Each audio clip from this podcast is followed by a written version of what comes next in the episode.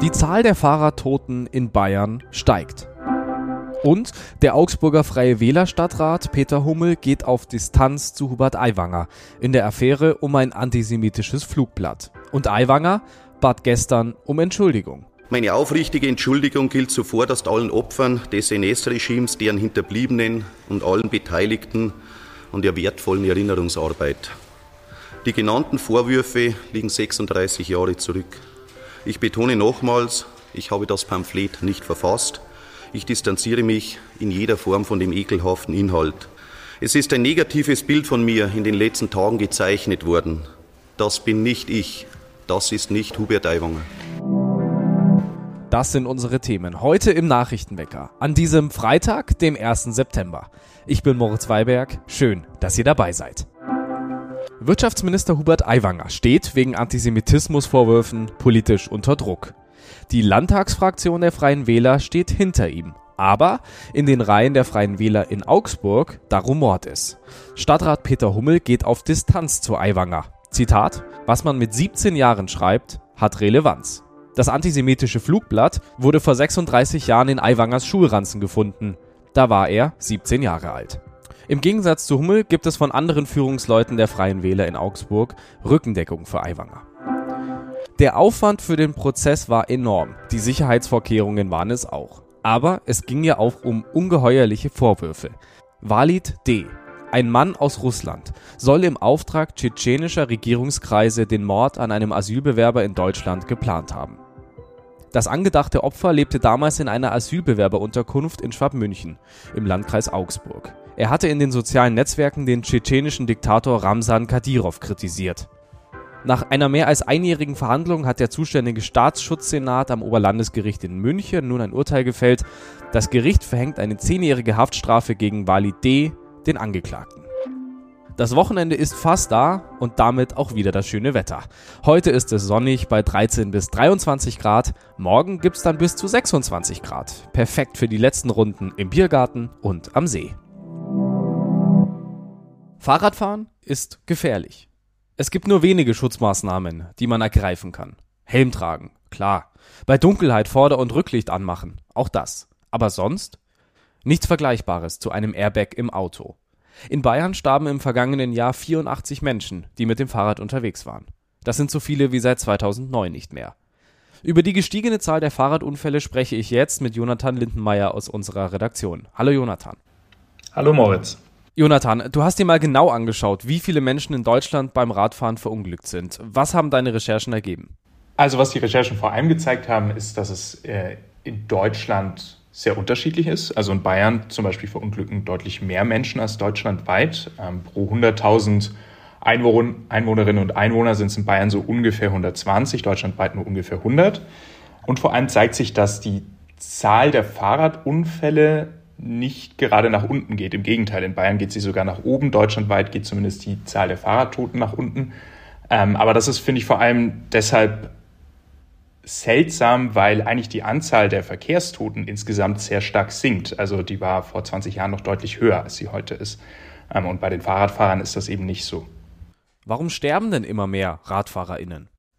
Es gibt, glaube ich, mehrere Erklärungsansätze. Also einmal liegt es daran, dass es einfach heute mehr FahrradfahrerInnen und Fahrradfahrer gibt als noch vor einigen Jahren. Inzwischen hat zumindest, zumindest statistisch gesehen fast jeder Deutsche ein Fahrrad. Ähm, das war auch vor einigen Jahren noch anders. Dann kommt jetzt noch dieser E-Bike-Boom dazu. Da merkt man auch sehr stark, dass dort relativ viele Unfälle passieren.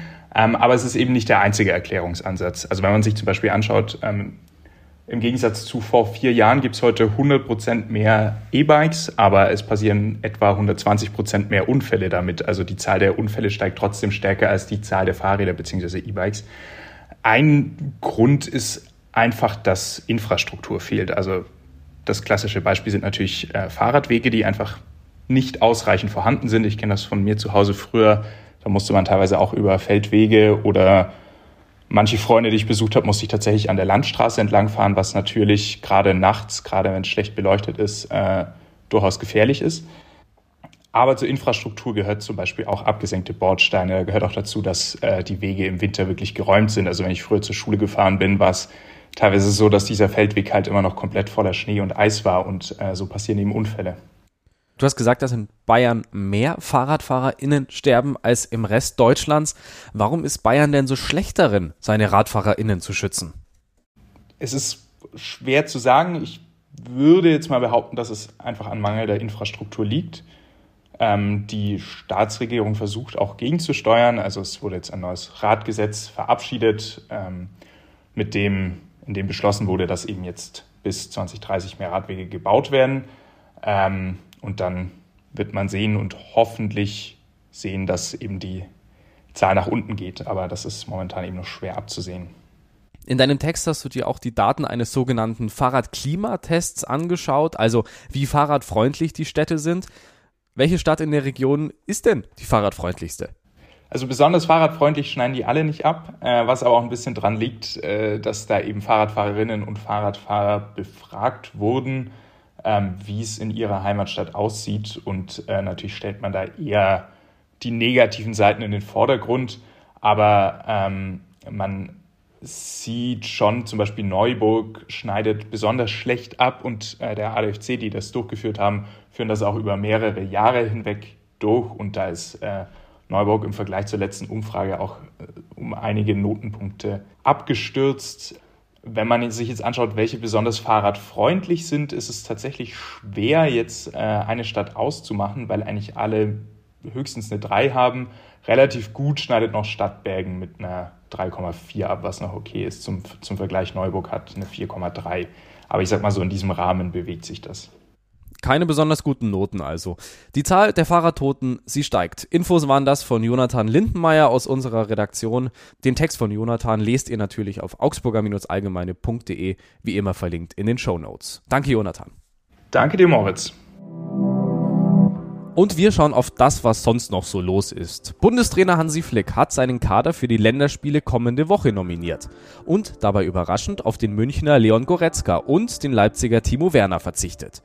Kommenden Sommer findet ja die Fußball-Europameisterschaft in Deutschland statt und Flick will die nächsten Länderspiele nutzen, um seine Mannschaft einzuspielen. Goretzka fand die Entscheidung Flicks überraschend und ist, Zitat, extrem enttäuscht. Statt Goretzka hat Flick Pascal Groß vom englischen Club Brighton nominiert. Es ist das erste Mal, dass Groß bei der Nationalmannschaft dabei ist. Deutschland spielt kommende Woche gegen Japan und Frankreich. Das Wochenende steht vor der Tür und passend zum Wetter gibt's nochmal richtig Action draußen. Der Plärrer läuft noch über eine Woche. Heute hat er geöffnet bis halb zwölf. Genug Zeit also für ein paar Runden Autoscooter und Zuckerwatte und Bierzelt. Wer es gern ein bisschen hochkultureller mag, sollte vielleicht lieber am Gaswerk in Oberhausen vorbeischauen. Da gibt es die Candlelight Open Airs mit Streichquartett. Heute gibt's ein Best-of von Ed Sheeran, morgen dann von Queen. Was immer ihr am Wochenende macht, viel Spaß dabei. Am Montag sagt an dieser Stelle Lea Bammert Hallo. Ich bin Moritz Weiberg. Schönes Wochenende.